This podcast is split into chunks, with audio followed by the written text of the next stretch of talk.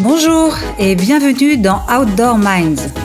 Des signaux faibles apparaissent et des tendances se développent dans notre société. Les leaders savent les sentir et les transformer en opportunités pour créer leur business, étendre leurs activités et mettre au point les meilleures pratiques dans les industries du sport outdoor et du tourisme. Dans cette série d'entretiens, nous voulons partager les parcours, les expériences et les visions des plus grands esprits qui font l'outdoor d'aujourd'hui et de demain. C'est la rencontre d'Armel Solélac, spécialiste de prospective et de stratégie de marque, et d'Ariane Favier, experte du capital immatériel des entreprises et en particulier des marques, qui a donné naissance à ce podcast. Pour cette deuxième saison, à l'aide de nos invités, nous voulons pousser un peu plus loin la découverte de chaque pilier de la plateforme de marque et certains métiers liés au marketing et à la communication des marques de sport outdoor et des destinations touristiques. Il y aura aussi quelques surprises pour être au plus près de l'actualité. Allez, c'est parti pour une nouvelle rencontre inspirante. Aujourd'hui, pas de topo théorique et nous avons le plaisir d'accueillir Muriel Faure, directrice des opérations de l'agence de voyage Tirawa. Bonjour Muriel. Bonjour, bonjour à toutes les deux. Ravie d'être avec vous aujourd'hui. Merci beaucoup d'avoir accepté notre invitation. Alors on va, comme l'a dit Ariane, rentrer dans le vif du sujet. Euh, est-ce que tu peux nous expliquer euh, quel a été ton parcours académique et ensuite ton parcours euh, professionnel jusqu'à aujourd'hui? J'ai la chance, j'ai grandi dans un environnement plutôt international, même si j'étais pas forcément très éloignée de l'Europe, puisque j'ai grandi à Genève. Et je me suis orientée vers des études de sociologie et anthropologie. Mais pour ne rien vous cacher, c'était plutôt un choix par défaut. Euh, ma passion, c'était le jazz. Euh, j'étais saxophoniste et je m'imaginais une grande carrière euh, dans la musique. Puis finalement, la, réalité m'a rattrapée. J'ai posé mon instrument et je suis partie dans, ces études jusqu'à soutenir une thèse en, en, sociologie et anthropologie. Et la particularité qui a d'ailleurs aiguillé l'ensemble de mon parcours professionnel par la suite, c'est que euh, c'est un élément peut-être un peu singulier quand on est dans les sciences humaines et sociales, c'est que j'ai réalisé ma thèse dans le cadre d'une convention industrielle de formation par la recherche, c'est-à-dire que euh, j'ai fait ma thèse en entreprise. Et au cours de cette thèse, j'étais rattachée à un laboratoire euh, CNRS à Paris, au Muséum national d'histoire naturelle, et j'ai participé, parfois piloté, des gros projets de recherche et développement à l'échelle européenne. Et donc très tôt, j'étais en prise directe entre, on va dire, le, public et le privé, qui anime euh, beaucoup de, beaucoup de projets, on le sait certainement sur, ceux qui écouteront peut-être ce, podcast. Donc professionnellement, euh, je, ferai une synthèse peut-être en deux phases. La, première, où j'étais chef de projet en perspective territoriale et coopération européenne. Et durant cette période, j'ai accompagné de nombreux porteurs de projets à, définir leur stratégie de coopération, des plans de financement, euh, d'investissement également, alors dans des domaines aussi variés que euh, les transports, euh, le théâtre, l'éducation, l'industrie de pointe également, le tourisme évidemment. Et puis j'ai piloté certains projets en, direct, notamment dans le cadre de la mise en place d'une politique montagne à l'échelle européenne. Je sais que ce sont des sujets qui vous parlent également. Et puis une seconde phase, un peu, un peu différente, où là j'ai été euh, directrice générale, donc en premier lieu d'une association, la Grande Traversée des Alpes, euh, association éponyme hein, à l'itinéraire Grande Traversée des Alpes. Et j'ai eu dans le cadre de cette direction générale aussi une mission euh, stratégique de consulting auprès du board de Michelin Voyage, au siège à Boulogne-Billancourt, pour la mise en place d'une plateforme de commercialisation en ligne de l'itinérance. J'ai quitté ces fonctions en 2017 euh, puisque là, à cette occasion, j'ai pris la, direction euh, de l'entreprise, du tour opérateur Tirawa, qui est en, phase de transition, puisque ses fondateurs, tous âgés d'une soixantaine d'années, prennent leur retraite. Et donc, ils ont souhaité que je, prenne leur succession à la tête de cette belle entreprise. Et je ferai peut-être juste une petite incise, c'est que dans ce parcours, en 2015, fin 2015, avec euh, neuf amis, on a cofondé une SAS, un café vélo, qui se trouve à Chambéry, euh, nous, sommes tous en fait des, dirigeants d'entreprises dans des domaines très différents, pas, seulement euh, liés au tourisme. Et donc on a créé un magasin de vente de vélos et un bar-restaurant spécialisé produits bio et, locaux, euh, sachant qu'aucun de nous n'avait jamais vendu de vélo, ni même servi dans un bar ou fait de la restauration. Donc c'était une aventure assez particulière.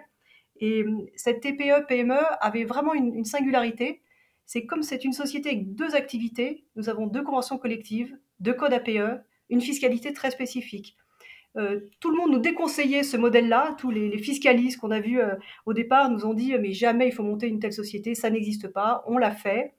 Euh, on a ouvert en 2016 et après cinq années d'exploitation, on a considéré les dix associés qu'on était un peu au bout du, projet et on, l'a vendu. C'était en mars 2022, c'est donc tout récent. Donc en fait, mon parcours académique et professionnel finalement est jalonné de, de, belles rencontres très inspirantes qui ont euh, qui m'ont façonné quelque part, qui ont façonné à la dirigeante que je suis aujourd'hui et je redois aussi euh, beaucoup. Alors juste pour rire, euh, quel était le sujet exact de ta thèse? Ah, c'est une bonne question.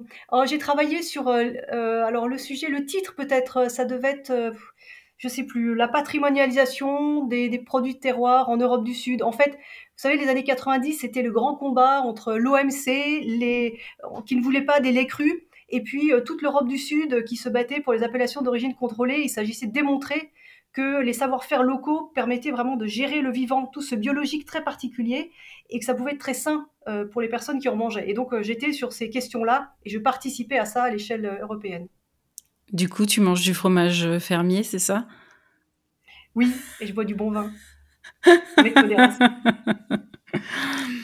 Alors, pour revenir à, ton poste euh, actuel, donc en tant que directrice des opérations euh, chez Tirawa, est-ce que euh, tu peux nous parler de, bah, ton arrivée donc, dans cette, dans cette agence? Et puis, finalement, nous parler aussi en détail de, des valeurs de Tirawa. Qu'est-ce qui vous différencie des autres tours opérateurs? Quels sont, quels sont vos fondamentaux? Tirawa, c'est donc un, tour opérateur. Et c'est important de le dire, c'est-à-dire que nous créons et nous distribuons nos voyages. Et ça, c'est une particularité. Euh, le terme agence de voyage, même si nous faisons partie de ce milieu-là, souvent l'agence de voyage, c'est le distributeur, celui vers qui euh, le client va aller pour acheter son voyage, mais ce n'est pas le créateur. Et nous avons donc cette particularité d'être tour opérateur. Euh, Tirawa a été créé, il y a une, enfin fondé il y a une vingtaine d'années. On, travaille sur une cinquantaine de destinations, on a environ 2000 clients par an avec un chiffre d'affaires, je vais prendre celui de 2019, hein, parce que 2020, 2021, ça n'a pas beaucoup de sens, mais 2019, un, chiffre d'affaires de, près de 9 millions d'euros. C'est une société indépendante, euh, j'y reviendrai peut-être aussi tout à l'heure, c'est-à-dire que le capital nous appartient, appartient aux salariés uniquement, ce qui nous octroie d'ailleurs une grande liberté euh, d'action. Nous proposons des voyages lointains, donc ça veut dire que nous ne proposons ni la France ni l'Europe, sauf sur quelques voyages euh, très spécifiques. L'idée, c'est d'aller vraiment hors des sentiers battus. Euh, c'est pas un terme galvaudé hein, pour nous. Toujours accompagné par des équipes locales que nous formons, euh, à la fois aux Français, au guidage, à la gestion de l'altitude, par exemple, avec euh, également pour nous un très haut niveau de, prestations et de services. Si vous avez fait rapidement le calcul euh, du rapport chiffre d'affaires client, vous constatez qu'en fait le panier moyen est de 4500 euros, ce qui est relativement élevé dans la profession. Sur la question des valeurs, on a la chance, on y travaille quotidiennement, mais d'avoir un très haut taux de satisfaction client et une clientèle extrêmement fidèle.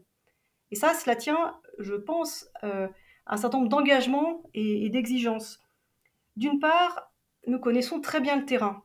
C'est-à-dire que nous voyageons tous beaucoup pour définir vraiment les itinéraires de, qualité, aller où, là où les autres ne vont pas, trouver des hébergements de charme, de caractère, des hébergements locaux où l'on est bien accueilli, on travaille étroitement avec les équipes locales pour que nos voyages soient à la fois originaux, qui permettent réellement de, découvrir un pays, une culture, une population.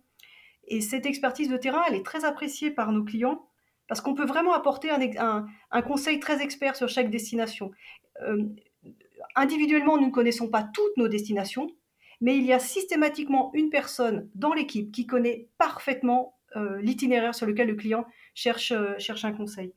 Et puis on va aussi sur le terrain, parce que quelque part, philosophiquement, on, en est assez convaincu, c'est-à-dire que le, mouvement féconde l'aspiration. Voilà, c'est un sujet qui est important pour nous. L'originalité, elle vient aussi du terrain. Et ça, c'est vraiment une, conviction qui est, partagée depuis l'origine d'ailleurs de, de, Tirawa. Et en termes d'engagement ou d'exigence, on a noué aussi des relations vraiment de, confiance euh, profonde avec nos partenaires locaux, avec qui nous, travaillons au quotidien. Euh, pour assurer une rémunération, rémunération qui soit juste, s'assurer que sur, sur toute la chaîne, en fait, toute la chaîne de, de valeur soit respectée. Euh, c'est pas simple en fait de travailler avec des pays à 5 heures, 6 heures de décalage, avec des cultures complètement différentes de, la nôtre, avec des gens qui ont des préoccupations qui ne sont pas les nôtres. Donc euh, c'est important en fait d'aller sur le terrain, de pouvoir les rencontrer et de nouer des relations qui ne soient pas que professionnelles. Sinon ça, ne peut pas fonctionner. Quand tout va bien, eh bien tant mieux. Et quand ça va mal, c'est important de se dire les choses. Donc cette euh, l'intimité qu'on arrive à créer par les voyages, elle est absolument essentielle et c'est ce qui euh, est aussi reconnu aujourd'hui par, euh, par, nos, clients. Et puis nous sommes euh, très exigeants sur les, prestations que l'on peut appeler annexes en fait au voyage. C'est-à-dire, nous refusons de travailler avec des compagnies low cost. On ne travaille qu'avec des compagnies régulières qui sont plus fiables, qui sont plus respectueuses aussi des, règles sociales dans, les différents pays, avec des services souvent plus qualitatifs, des meilleures connexions, des vols directs, des escales qui sont mieux organisées. Donc, on sélectionne en fait tous ces, tous ces prestataires. Si, je résumais, je dirais que pour nous, peut-être que euh, en fait, l'organisation des voyages est, euh, euh, un art fragile et raffiné qu'on essaie de partager en fait avec nos clients, qui, comprennent que c'est pas des choses simples. On, alimente beaucoup les contenus, nos, contenus. Bah, on a un magazine digital sur nos réseaux sociaux. On anime mensuellement des vidéoconférences sur les destinations ou sur une certaine façon de voyager. Et puis surtout, on passe du temps avec nos clients. Euh, au bureau, au téléphone, dans les salons, euh, et puis en voyage, puisqu'on est souvent aussi en accompagnement de, voyage. Je comprends que vous êtes sur une approche qui est euh, hyper qualitative du voyage, qui aussi socialement euh, respectueuse euh, qui vise à, à former, à, faire monter en compétence les populations locales et à faire en sorte que euh, les deniers leur profitent aussi, hein, ces deniers qui viennent de l'étranger. cela dit, qu'est-ce que tu réponds aux détracteurs du tourisme longue distance, parce que de plus en plus on entend des voix qui s'élèvent contre cette forme de tourisme? Alors, il y, a deux choses en fait. Il y a un sujet qui va, qui va être un peu euh, philosophique, c'est-à-dire qu'est-ce qu'apporte finalement le, voyage, pourquoi est-ce qu'on y va, et puis euh, le, le, prix écologique en fait de notre mobilité. Euh, nous sommes mobiles et nous le serons encore plus les outils digitaux, tout comme le, déplacement physique, quel qu'il soit, proche ou lointain. Et donc, cette question-là, je la mettrai pas parce que c'est un sujet qui est à régler. Sur, sur cette mobilité, elle a un vrai prix. Et pour moi, le pas cher, ça cache souvent de la misère. Et c'est aussi cela, je pense qu'il faut prendre en compte. Quand je vois le prix du billet d'avion à 30 euros, 40 euros pour aller euh, quelque part en Orient, ça n'est pas normal, ça n'est pas le vrai prix des choses. Euh, pour moi, il faut se battre euh, contre le tourisme de masse, la surfréquentation, et pas contre le tourisme populaire. Il faut, être, attentif à ça. Le tourisme populaire, il a sa place. Et le voyage, il est absolument essentiel. Le voyage, c'est éprouver l'altérité, avoir des émotions, euh, être face à de l'incertitude, des choses qu'on a de moins en moins dans une euh, société de plus en plus euh, à la fois sclérosée et avec une peur du risque permanent. Et le voyage, il permet cette incertitude. elle est formatrice, elle, est, elle permet un apprentissage. Et je, je distingue ce qui est de l'ordre des vacances et ce qui est de l'ordre du voyage. Le voyage, il nécessite un apprentissage. Ça ne veut pas dire qu'il ne faut pas prendre des vacances et qu'il ne faut pas être en vacances en voyage. Néanmoins, je pense que c'est un, un, état d'esprit qu'il faut avoir et qui se construit.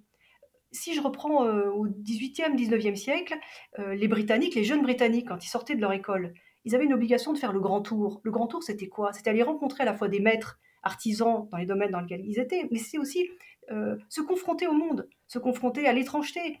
c'était se rendre compte que rien n'est acquis. c'est la vastitude quelque part du monde qu'il devait aussi appréhender. Et ce grand tour faisait partie de l'apprentissage. On l'a un peu perdu, même s'il y a des programmes Erasmus, euh, etc. Mais c'est quand même très, très cadré. Et pour moi, euh, même si, euh, bien sûr, que la question écologique est un sujet, on pourra parler sur les questions d'absorption, etc. Mais il n'empêche que fondamentalement, le voyage devrait être plus qu'un privilège. Ça devrait être vraiment un droit, je crois, pour l'ensemble des populations. Lorsque je t'écoute, euh, Muriel, en fait, ce qui me vient à l'esprit, euh, il y a un positionnement qui est quand même euh, très fort, très clair, euh, au sein de, de, Tirawa. Une singularité, enfin, tu, tu, parles effectivement extrêmement bien des, des bénéfices euh, des voyages, euh, avec une dimension même philosophique. Et en fait, j'étais je, je, en train de noter, je me dis, mais il y a énormément de d'aspects qui ont trait à ce qu'on appelle le capital immatériel des entreprises. Euh, quand déjà le capital appartient aux salariés, donc là, euh, la partie euh, immatérielle sur l'engagement des actionnaires pour l'entreprise, bah, on est plutôt dans une bonne maturité à ce niveau-là. Euh, sur le, le, pilotage des compétences spécifiques maîtrisées, je me dis qu'il y a beaucoup des, des experts sur chaque destination et autres donc ça, ça aussi, ça en fait partie. Une clientèle fidèle, un taux de satisfaction élevé, euh, des relations de confiance avec euh, les partenaires, des engagements euh, sociaux et responsables. C'est des choses qui se sont construites finalement, parce que donc on voit que intuitivement, la, maturité immatérielle au sein de l'agence est une, dynamique plutôt très positive. Est-ce que ce sont des choses qui sont construites parce qu'il y avait une appétence au niveau individuel de chacun d'entre vous sur justement la, qualité du capital humain et la responsabilité que l'on a dans, nos actions et, dans notre façon de travailler et de concevoir le monde et la société? Ou est-ce que ça s'est fait dès le démarrage, ça s'est construit? Est-ce que, tu, est que tu peux nous en dire un petit peu plus? Oui, les trois fondateurs sont complètement dans cet état d'esprit. C'est amusant parce que les trois fondateurs, Christian Juny, Christian Leroy, Robert Dontnier, sont des personnalités presque antinomiques, je dirais, euh, quand on, quand on les rencontre. Et pourtant, ils ont philosophiquement cette, cette, même idée de ce que doit être le voyage, avec une intransigeance totale, enfin surtout ne, ne, pas aller sur tout ce qui va être cheap, ce qui va être non respectueux.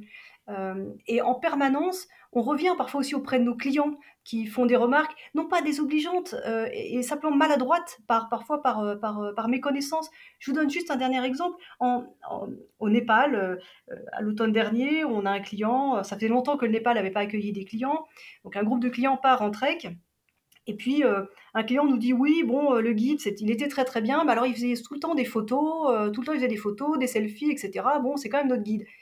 Oui, Sauf que les Népalais, d'abord, ça fait pas si longtemps que ça qu'ils ont des, vrais téléphones, des vrais smartphones. Et ensuite, ça faisait deux ans qu'ils n'avaient pas travaillé, deux ans qu'ils n'étaient pas repartis sur les itinéraires euh, en, route vers l'Everest ou sur les Annapurna. Ils étaient fiers de refaire des photos, envoyer des photos à leur famille, à leur communauté de guides. Et donc, en fait, il était émerveillé aussi, le guide. Et il faut respecter ça. Il faut imaginer que le guide n'est pas là simplement à attendre le touriste, à se dire je bosse que pour lui, je ne fais rien à côté. Et eh ben ça, faut le expliquer parce qu'on est dans notre monde euh, et on part en vacances, on a l'impression que tout le monde, ça, ça, va tourner autour de soi. Non, ce n'est pas vrai. On arrive dans un pays qui certes nous accueille avec des professionnels, mais ces professionnels, ils ont leur vie, ils ont leurs problématiques, et, euh, ils ont le droit aussi de les avoir pendant qu'ils guident, à partir du moment où ils font effectivement leur, travail. Mais peut-être pour répondre à, peut-être encore un peu plus, peut-être que je peux vous livrer un, un, petit secret, finalement, on n'en parle pas souvent, mais mon recrutement. On adore les secrets, oui, oui, vas-y. bon, là, c'est un beau teasing quand même. Hein. Ah euh, ouais, magnifique. Mon recrutement à Tirawa. En réalité, euh, j'étais pas du tout attendue sur ce poste et je ne connaissais pas Tirawa avant de, avant d'y être. C'était pas du tout dans, dans, mon, dans mon champ euh, mental. Et il se trouve qu'un, je dis à un ami, je dis voilà, ça fait euh, 7-8 ans que je suis à la grande traversée des Alpes. Bon, j'en ai fait un peu le tour. Euh, écoute, peut-être que l'année prochaine, j'aurai envie de faire autre chose. Et il me dit, mais ne bouge pas, j'ai quelque chose pour toi. Non, non, surtout pas maintenant. J'ai le temps. Euh, non, non, non, euh, cet après-midi, je t'envoie une info. Il m'envoie une info sur un poste qui est justement la direction de, Tirawa en me disant mais appelle, appelle-les, ils cherchent, ils sont en fin de recrutement, appelle-les tout de suite. J'hésite un peu. Je me dis mais en fait non, ça me correspond pas, jamais ils vont venir vers moi. Bon. Et puis par amitié pour euh, cet ami, j'appelle. Bon, je sens que c'est assez froid quand je me présente. On me dit oui, on va parler de vous, mais bon, on voit pas bien poliment, on prend rendez-vous avec deux des fondateurs. Je les vois la semaine suivante, j'arrive, euh, je, préviens euh, ma compagne à la maison que je serai là à peu près pour, euh, enfin très rapidement, je vais rester une demi-heure, mais je vais rentrer. Et puis je m'installe, ils étaient à deux mètres de moi, ils me donnent leur carte de visite, on se regarde, et on se dit très honnêtement, bon, on est d'accord qu'on ne sait pas bien ce qu'on fait là, c'est par amitié, bon, on va quand même se dire des choses, après tout, passons un bon moment ensemble, mais vraiment, on n'a rien à faire ensemble. Je dis oui, effectivement, je vois pas bien ce que je fais là. Puis on commence à discuter. Et, euh, puis là, on commence à rentrer dans le détail sur des questions philosophiques qui n'avaient pas forcément trait au voyage. Et puis on continue à échanger. Et puis au bout d'un moment, on se regarde, puis on se dit, mais en fait, on a peut-être un truc à faire ensemble. Ils étaient à la fin de leur recrutement, ils avaient deux personnes, le choix devait se faire. Je suis restée deux heures et demie, je suis sortie, on a topé dans la main, et ça s'est fait comme ça. Donc en fait, c'est une affaire de rencontre. J'ai dit tout à l'heure des belles rencontres qui, qui, ont façonné aussi la dirigeante que je suis aujourd'hui. Bah, c'est ça, voilà. Et là, je me suis dit, en fait, on a un truc à faire ensemble. Waouh, une très belle histoire. Hein. Mm. Euh, alors, puisqu'on parle d'histoire, est-ce que tu aurais un souvenir ou une anecdote sur une situation assez incroyable euh, que tu as vécue, soit à ce poste, soit euh, depuis le début de ta carrière? Bah, Je peux pas je ne peux pas ne pas vous raconter les rapatriements de mars 2020, ah. parce que là, c'est quelque chose d'exceptionnel, du buesque. Euh, il faut quand même imaginer que les, les, tours opérateurs, on est quotidiennement confrontés à la gestion de crise. Donc ça, ce sont des choses qu'on maîtrise. On sait mettre en place une cellule de crise, on sait travailler avec le ministère des Affaires étrangères quand c'est nécessaire, on a nos équipes locales, euh, des rapatriements, j'en ai déjà fait, euh, voilà, ça arrive. Mais sauf que au moment où vous avez des clients partout dans le monde, et qu'en cascade, tous les pays décident de fermer leurs espaces aériens. Et qu'en parallèle, on nous dit euh, les étrangers, vous n'êtes plus les bienvenus, rentrez chez vous. Mais on ne sait pas faire. On n'a plus d'avions, les compagnies ne volent pas, les espaces aériens sont fermés et on jette les étrangers. Comment on fait? Et là, c'est en cascade. C'est pas un problème d'un pays qui a un souci, une émeute, une manifestation, un séisme. C'est que là, c'est le monde entier qui se ferme. Donc, ce que j'ai fait, c'est qu'à ce moment-là, j'ai décidé, là je l'ai traité en direct, hein, parce que c'était pas possible de le faire avec toute l'équipe. Par contre, l'équipe était en backup pour toutes les questions opérationnelles, de, trouver des billets. Etc. Juste pour qu'on se rende compte du volume, il y avait combien de clients hors, euh, hors de France? Oh, Nous, on en avait une centaine. Ok, donc 100 euh, dossiers. oui, 100, 100, 100 PAX. Oui, oui. oui. Euh, alors, ce qui est à la fois beaucoup pour nous, ce qui est peu par rapport à beaucoup d'autres tour opérateurs, mais au regard de, de, notre clientèle annuelle, pour nous, c'était beaucoup. Euh, j'en avais au Costa Rica, j'en avais en Inde, j'en avais en Nouvelle-Zélande, au Cap-Vert, j'en avais en Colombie, euh, bref, j'en avais un peu partout, sur tous les continents. Donc j'ai créé des groupes WhatsApp avec chaque groupe de clients et le guide. Euh, je les avais au téléphone à peu près toutes les deux heures. Donc je me réveillais, enfin toutes les nuits, j'avais un programme comme ça et je leur disais voilà ce que je sais, voilà ce que je ne sais pas, voilà où on en est. Et certains clients, on a essayé de les rapatrier tout de suite. D'autres, on a essayé de leur faire poursuivre leur voyage, parce que certains, comme on est hors des sentiers battus, ils étaient très éloignés des aéroports, euh, parfois plusieurs jours pour rejoindre un aéroport. Donc il fallait s'assurer de leur sécurité, de leur trouver des hébergements alors que tout fermait. Il faut imaginer que tous les hébergements, les restaurants, tout fermait. Euh, c'était extrêmement compliqué. Et donc j'avais ces clients. Et j'ai eu peut-être euh, deux anecdotes. L'une, c'était des gens qui rentraient de Nouvelle-Zélande, qui finalement sont passés par l'Australie. Ils sont arrivés à Dubaï. À Dubaï, de faire un Dubaï-Paris ils montent dans l'avion et là on me dit ah non mais ils vont à Londres parce que bah, Paris c'est fermé. Donc je me suis dit mais à Londres qu'est-ce que je fais? Donc j'aurais trouvé un hôtel. Après j'aurais réservé l'Eurostar. Quand ils sont arrivés, je les ai re téléphone. Le lendemain, il y a trois Eurostars, deux ont été annulés. Le mien, le seul sur lequel j'avais mes clients, a été maintenu. Et ben il se trouve qu'ils étaient tout seuls dans l'Eurostar. Ils m'ont envoyé des photos très drôles en disant merci de nous avoir privatisé l'Eurostar. Et j'avais des clients qui étaient au Costa Rica, dont on savait la veille que pour un confrère, étant donné qu'il passait par Madrid, puis Madrid-Paris, et à Madrid, ils ne voulaient pas recevoir d'étrangers. Euh, et mon confrère, euh, ses clients avaient été refusés à l'embarquement la veille en disant non, il a hors de question, vous passez par Madrid, on ne vous prend pas. Donc j'avais eu mes clients en leur disant vous faites ce que vous voulez, vous vous roulez par terre, vous rampez, vous pleurez, vous criez, mais vous rentrez dans cet avion parce que sinon, je ne sais pas comment faire. Donc c'est ce qu'ils ont fait, ils sont rentrés dans l'avion, ils m'ont envoyé plein de photos à Madrid, ils sont rentrés en France, et j'étais au Salon mondial du tourisme dernièrement, et ces clients sont venus ils m'ont dit Muriel, ça fait deux ans qu'on veut vous voir. On va faire des photos pour les envoyer à tous ceux du groupe qui ne sont pas là. Vous pouvez pas imaginer ce qu'on a vécu euh, avec vous. Donc là, ça a été un moment exceptionnel, mais au-delà de la, partie émotion, qui est évidemment euh, très agréable, on a ramené tout le monde en toute sécurité, tout le monde était ravi de, la prise en charge, c'est qu'on a aussi développé euh, une expertise vraiment nouvelle et assez exceptionnelle en fait sur la gestion de crise et ce que ça amène pour un tour opérateur de gérer des situations aussi ubuesques que celle-là. Waouh, je suis assise. ça a dû être extrêmement puissant au niveau émotionnel et en termes de, euh, de montagne russe émotionnelle. Euh, mais donc du coup, toi, tu étais ici en France quand tu as piloté tout ça. Euh, Est-ce que tu as une, une, anecdote d'un truc qui t'est arrivé personnellement en voyage ou dans le cadre de ton expérience avec la GTA, par exemple? Alors sur, sur une expérience, euh, c'est difficile parce qu'on en a toujours beaucoup. Euh, je ne sais pas si j'ai quelque chose d'extraordinaire. ça m'est difficile en fait. Euh, les choses me semblent toujours assez coulées de source et, finalement on, trouve toujours des solutions, que l'on soit en voyage. Ou, mais, cette expérience-là, elle était quand même extrêmement forte parce que je l'ai vécue dans, ma chair sur ces rapatriements. C'était difficile, épuisant. Le monde s'est arrêté et moi j'étais encore à 200% ou 300%. Et je me suis arrêtée de travailler plutôt autour du 7-8 avril, alors que la France était à l'arrêt. Et tout d'un coup, quand tout, tout, le monde est rentré, je me suis dit, mais en fait, maintenant, je fais quoi? Et j'ai mis plus d'une semaine à récupérer, à, me réorganiser sur un rythme, parce que j'étais totalement paumée. Vraiment, je, je, comprenais plus ce qui se passait, tout s'était arrêté, et moi, je, ne m'étais pas arrêtée. Donc euh, voilà, je crois que c'est vraiment quelque chose qui, m'a marqué, qui va me marquer durablement, en réalité, sur, euh, sur mes fonctions. Et en termes de donc là, on voit que l'engagement était, euh, total, hein. Ils ont, euh, le recrutement sur les soft skills, ça ça a du bon, hein, finalement. les équipes, c'était, euh, comment comment vous vous avez fonctionné aussi à pendant cette période-là? Et est-ce que également donc, puisqu'on voit que le recrutement, le tien en tout cas, était vraiment, un peu à part et basé sur justement, ces, qualités, plutôt, relationnelles, ces de comportement et d'adéquation entre ton ADN et celle de Tirawa. Est-ce qu'aujourd'hui, c'est quelque chose que vous développez dans le recrutement?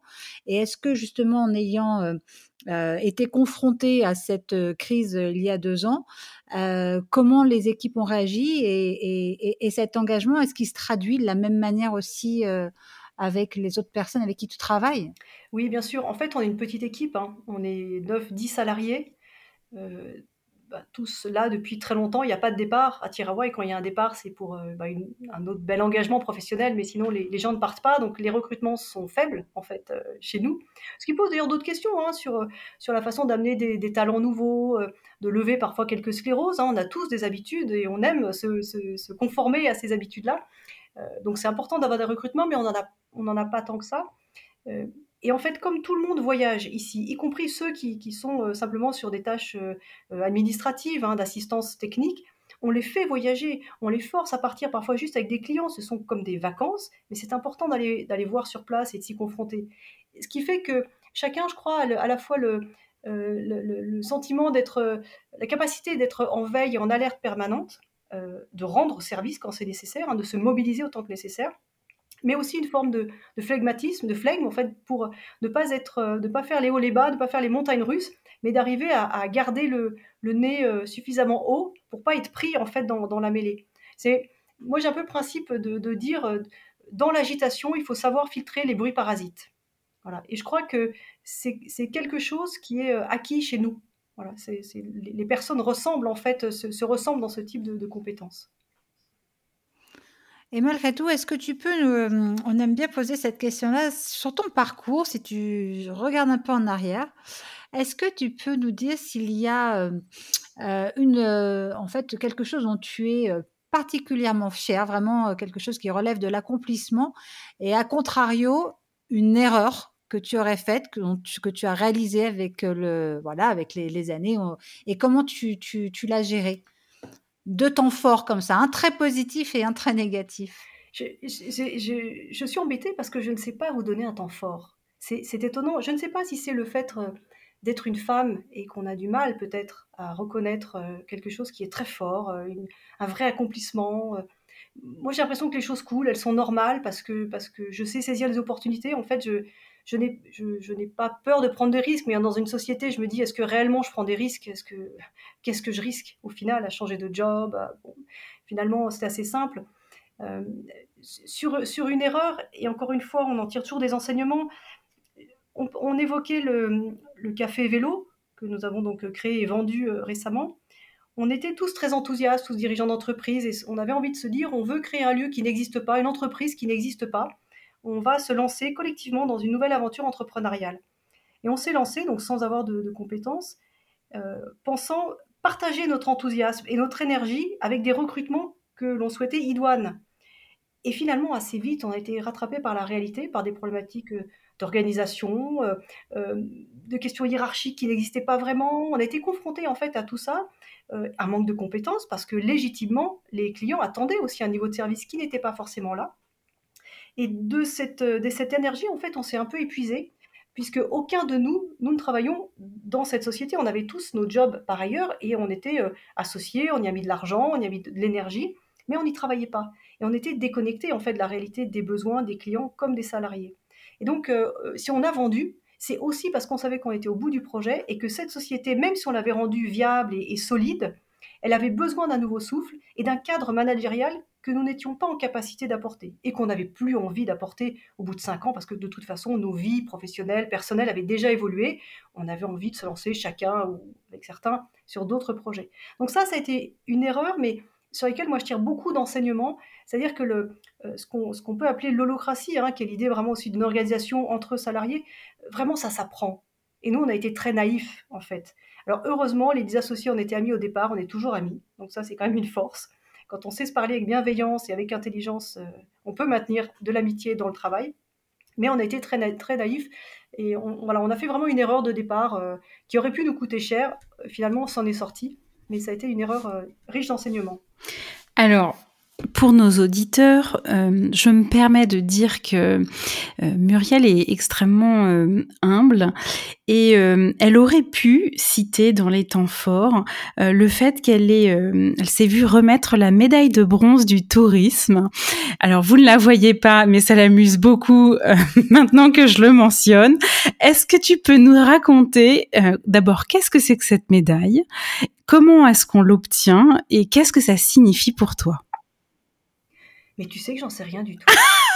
non, c'est pas possible. Un jour, je reçois ça à la maison.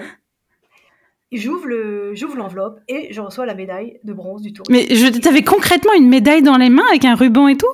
Non, non, non. C'est un diplôme en fait que l'on reçoit et ensuite on peut demander. En général, c'est un, c'est un élu euh, qui peut remettre cette médaille. Alors on le fait, je crois, c'est une médaille d'or, une médaille de bronze, j'en sais rien. Mais euh, j'ai reçu ça un jour chez moi je venais d'ailleurs d'arriver à Tirawa, donc j'étais quand même très fière en disant j'arrive, puis regardez, quand même votre nouvelle directrice, elle a la médaille de bronze du tourisme. Donc j'ai amené euh, quelques bulles histoire de, fêter ça, mais je ne sais pas d'où ça vient. Donc en fait, le principe, c'est que ce sont des gens, hein, des personnes autour de vous, alors euh, dirigeants d'entreprise, euh, élus, etc. Enfin, je sais pas, au cadre de l'administration, qui le demandent en fait. Hein. C'est pas soi-même qui, qui demandons ça. Normalement, c'est comme la Légion d'honneur, c'est comme ces différents ordres en fait qui sont remis. Et donc j'imagine que quelqu'un l'a demandé pour moi, euh, que quand c'est passé dans les fourches codines de l'analyse de l'État, euh, j'ai dû être jugé comme étant euh, au niveau pour recevoir une telle, une telle récompense, mais je ne sais pas d'où elle vient, je ne sais pas qui l'a demandé. tu sais même pas qui tu peux remercier alors? Mais même pas. C'est sidérant ça alors. la seule médaille que tu peux avoir sans savoir comment faire pour l'avoir, la médaille du tourisme. Je sais que beaucoup doivent, demander en fait ce type de, médaille. Hein. Il y en a pour qui c'est important. J'avoue que pour moi, ça ne l'est pas beaucoup, même si j'étais évidemment fière de la recevoir, de me dire quelqu'un a estimé que je la méritais. Tant mieux, tant mieux, c'est toujours plaisant mais je ne sais pas d'où elle vient. bon. Alors, comme tu es bien placé pour le savoir, euh, puisque ça fait quand même quelques années que tu évolues dans notre industrie, euh, quelles sont justement les évolutions qui t'ont le plus marqué, euh, disons, sur ces dix dernières années? Alors, peut-être que j'en retiendrai deux. Euh, la première, c'est sans doute la, concentration de, notre industrie. Euh, en fait, très concrètement, quand on regarde aujourd'hui, euh, dans l'industrie du, voyage, hein, vraiment du, voyage d'aventure, il y a une très forte concentration, avec notamment un grand groupe hein, qui existe, qui est le groupe Voyageurs du Monde, qui réunit un grand nombre aujourd'hui de, d'entreprises et, de marques. C'est le cas de. Donc, au sein de Voyageurs du Monde, il y a Liber Trekking, Terre d'Aventure, Nomade Aventure, Comptoir des Voyages, Chamina, La Pèlerine, euh, Loire-Vallée Travel, et puis, et puis d'autres euh, encore, Grand Nord, Grand Large, par exemple. Et c'est un groupe qui est coté en bourse, hein, très belle entreprise, euh, qui faisait en 2019 presque 500 millions d'euros de chiffre d'affaires et environ 1300 salariés. Et en fait, ce groupe s'est constitué sur ces dix dernières années, hein, puisqu'il y a un rachat successif euh, des, différentes entreprises, des différentes, euh, qui sont devenues d'ailleurs des, filiales. Et puis un deuxième groupe, plus petit, Altaï, qui réunit aujourd'hui euh, différentes marques comme Uwans, anciennement Club Aventure. il y a Atalante, 66 degrés nord et tout un, réseau de réceptifs à l'échelle mondiale. Et dernièrement, Decathlon Travel, qui a rejoint hein, le, groupe, le groupe Altaï. quelque part, la, boucle est bouclée puisque l'actionnaire principal d'Altaï est historiquement, c'est le, aujourd'hui, c'est le fils du fondateur de Decathlon, hein, la, famille Leclerc. Pas les Leclerc des supermarchés, d'autres, d'autres Leclerc. Donc voilà. Donc aujourd'hui, on a un très gros groupe, un plus petit, et il reste quelques indépendants euh, TPE, PME, tels que Tirawa. Donc, ce qui a marqué le secteur d'activité du voyage d'aventure, je trouve, c'est notamment cette très forte concentration et consolidation de, ce secteur. Et puis peut-être la deuxième évolution majeure euh, dans notre industrie du voyage, ce sont les réseaux sociaux, où les, influenceurs euh, semblent un peu prendre le pas sur les aventuriers et, sur les explorateurs, où l'instantanéité euh, des réseaux nous inscrits dans un rythme que je trouve un peu, un subi.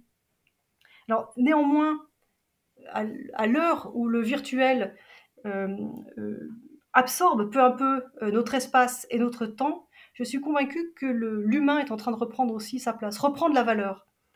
Et moi, j'aime bien l'idée défendue par Pasolini, qui disait la, comment est-ce qu'il dit ça? La, culture est une résistance à la distraction. Voilà. C'est quelque chose qui me paraît important. Dans cette instantanéité euh, quotidienne, je trouve qu'on est euh, complètement absorbé, on en oublie parfois un peu le, temps long, voilà, le, temps bah, d'apprentissage hein, que, j'évoquais. Donc, euh, quand je suis arrivée à, Tirawa, j'ai donné un mot d'ordre. j'ai dit, pour moi, il n'y a pas de, de, de B2B, de B2C, de B2B2C, c'est H2H, c'est-à-dire human pour human. Euh, avant tout, c'est l'être humain. On parle à des êtres humains, à des clients, à des partenaires, entre nous, entre collègues. Euh, il n'est pas question de virtualiser euh, nos relations. Et, ça, ça fait partie de la proposition de valeur en fait qu'on a, qui se traduit en fait quotidiennement dans toutes les petites actions que l'on peut que l'on peut mener. Et c'est peut-être un peu un regret. J'aurais pu mettre évidemment la digitalisation dans le voyage, mais je je suis pas en accord en fait avec certaines positions où la digitalisation semble être au cœur de la stratégie d'entreprise, là où la digitalisation, c'est un outil parmi d'autres. Évidemment que la digitalisation est importante. Nous, nous sommes quasiment un pure player, Tirawa. Nous vendons sur Internet. On a un bureau en Savoie, mais on n'en a pas d'autres. On fonctionne par téléphone, mais les gens, euh, à 80%, commandent directement sur Internet. Donc oui, la digitalisation nous permet d'accéder à des marchés, à des bassins de chalandise qu'on ne pouvait pas avoir avant, avec euh, quelques milliers d'euros, on arrive à toucher des, clients euh, dans le monde entier. Néanmoins, le, digital n'est qu'un outil parmi d'autres. c'est un moyen, ce n'est pas une finalité. Tout à fait. Tout à fait. Et notre business model n'est pas compris, n'est pas euh, conçu sur le, sur le digital. Donc voilà peut-être les, deux grandes tendances que, que, je mettrai en avant dans le cadre de ces dix dernières années dans le secteur du voyage. Et pour les dix prochaines années, comment, comment tu vois l'industrie du, tourisme? Euh, quels sont les signaux faibles que tu peux détecter? Et même qu'est-ce que tu aimerais qu'il se réalise euh, pour justement servir ce projet très tourné vers l'human to human, vers l'immatériel. Voilà, le projet de Tirawa. Qu'est-ce que tu, qu'est-ce que tu pressens? Alors, avec ce qu'on a vécu ces dernières années et, en ce moment, évidemment, je n'ai pas de boule de cristal. Donc, plutôt je formerai un vœu, mais que je crois quand même réalisable. Alors, toute, crise, en fait, hein, offre des opportunités, mais elle offre aussi un terrain assez propice aux, collapsologues qui nous promettent l'effondrement planétaire, aux, ultra-crépidariens en mal de notoriété, et les médias font souvent la, part belle aussi aux messages très anxiogènes, finalement, qui, poussent, qui poussent au repli sur soi, euh, à, une pensée un peu étriquée. Et le voyage est dans le collimateur. Euh, trop polluant dans, les airs, trop impactant, dans les sites patrimoniaux, trop perturbant euh, auprès des communautés locales, trop folklorisant pour plaire aux touristes. Et puis en parallèle, on a donc tous ces outils qu'on évoquait peut-être un peu tout à l'heure, hein, sur le, lié à la digitalisation, les chatbots, certes qui répondent très efficacement, mais euh, au détriment d'une personne qui va rentrer dans le détail, d'une ambiance, d'une approche beaucoup plus personnalisée. Le télétravail qui nous fait gagner du temps, euh, mais qui peut-être fonctionne sur euh, des, tâches beaucoup plus répétitives, plus formalisées, mais qui délitent peut-être un peu le tissu social, freinent l'innovation, la création, l'exploration. On a le streaming, la restauration drive, les apéros Zoom, le, paiement sans contact, donc fini le cash, la petite monnaie, le pourboire. donc, et puis les algorithmes qui nous disent euh, comment penser aujourd'hui, qui restreignent encore un peu plus cette pensée. Donc, euh, moi, je m'interroge en fait sur cette société du, sans contact aujourd'hui, telle qu'elle nous est promise. Et sans contact, euh, sans odeur, sans, sans, goût, sans saveur. Et c'est évidemment pas ça que je veux, vous l'aurez compris, je pense, par rapport à, ce qu'on a pu évoquer précédemment. Et, et s'il y a une chose que le confinement et malheureusement peut-être la guerre aujourd'hui si proche, ce que ça nous a appris, c'est que nous sommes avant tout des êtres sociaux euh, c'est quelque chose, c'est sans doute ce qui nous a le plus euh, manqué euh, finalement. On n'a jamais été autant imprégné du monde que pendant les phases de confinement. On nous a jamais autant parlé de l'international que dans ces moments-là. Et, notre anthropologie se nourrit de ces relations sociales, du vécu, l'émotion, de ce qu'on peut ressentir en soi. Et, pour moi, le voyage, il y a sa place, c'est-à-dire comment être une, communauté si on ne se voit pas, si on ne rit pas ensemble, si on ne pleure pas ensemble, si on ne vit pas réellement ensemble. Euh, c'était euh, euh, Sylvain Tesson qui disait traquer la beauté, c'est déjà un petit peu la défendre. Et moi, je crois que c'est ça aussi le, rôle du voyage. Donc, ça paraît peut-être un peu, un peu philosophique, mais dans une société qui est très normée, qui est sans surprise, le voyage, il apporte cette part de, d'incertitude. Et, je suis convaincue que le, le, mouvement permet de ne pas asservir les populations. C'est une source d'émancipation. Il y a un très bon ouvrage euh, que tout le monde devrait lire, que toutes les jeunes filles d'ailleurs, je pense, devraient avoir dans leurs mains, de Lucie Azema sur l'émancipation par le voyage. Trop de femmes dans le monde n'ont même pas le droit de flâner. La flânerie est déjà condamnée. Elles sont interdites de l'espace public. Et le voyage, il permet ça. Donc il faut, un, se rendre compte de ce qui se passe dans le monde, euh, soi-même, et puis le voyage, le, déplacement, cette mobilité, elle permet cette émancipation. Donc si cela implique euh, le prix euh, écologique de notre mobilité, donc oui, tout cela a un coût. Euh, de travailler sur des technologies qui soient meilleures, qui permettent un voyage euh, où on, ne va pas toujours dans les mêmes lieux, qui détruisent la faune, la flore, qui ne soient économiquement pas viables pour les populations. Néanmoins, je crois réellement que ce voyage-là, il a sa place, il nous permet de sortir de notre journal intime pour rentrer dans le journal du monde. Et donc, je, suis persuadée qu'on a les capacités à, absorber, à payer le vrai prix des choses tout en passant de bonnes vacances, à l'écoute des uns et des autres, et euh, une, ouverture d'esprit qui nous est absolument indispensable pour être en capacité collectivement à penser le monde de demain. Merci beaucoup, docteur Muriel Faure, médaillée de bronze du tourisme, d'avoir été notre invité. Voici non pas trois, mais cinq points clés à retenir de cet épisode. Le premier, c'est que le voyage, c'est éprouver l'altérité. Le voyage nécessite un apprentissage, c'est un état d'esprit et il se travaille.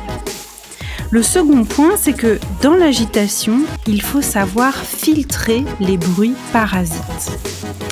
Le troisième point, c'est que l'holocratie, qui est une forme de management où la prise de décision et les responsabilités sont partagées entre les différents acteurs d'une entreprise, eh bien, ça s'apprend. Euh, on ne peut manifestement pas être naïf euh, dans le business et il faut être lucide et très pragmatique. Le quatrième point, c'est que l'avenir des relations, ce n'est pas le B2B, ni le B2C, ni le C2C, ni le B2B2C, et euh, je pourrais faire tout l'alphabet comme ça, mais le H2H, le human to human. Et la digitalisation du tourisme, eh bien ce n'est qu'un moyen, pas une finalité, pour rendre la relation plus humaine. Et enfin, le cinquième point, c'est que le mouvement, le voyage, permet de ne pas asservir une population, mais au contraire, il permet à chacun de s'émanciper et euh, d'être capable de penser le monde de demain. Merci à tous d'avoir écouté cet épisode d'Outdoor Minds. Si ça vous a plu et que vous voulez découvrir de nouveaux leaders dans le tourisme et les sports outdoor, nous vous invitons à nous retrouver dimanche prochain où nous accueillerons une nouvelle invitée prestigieuse.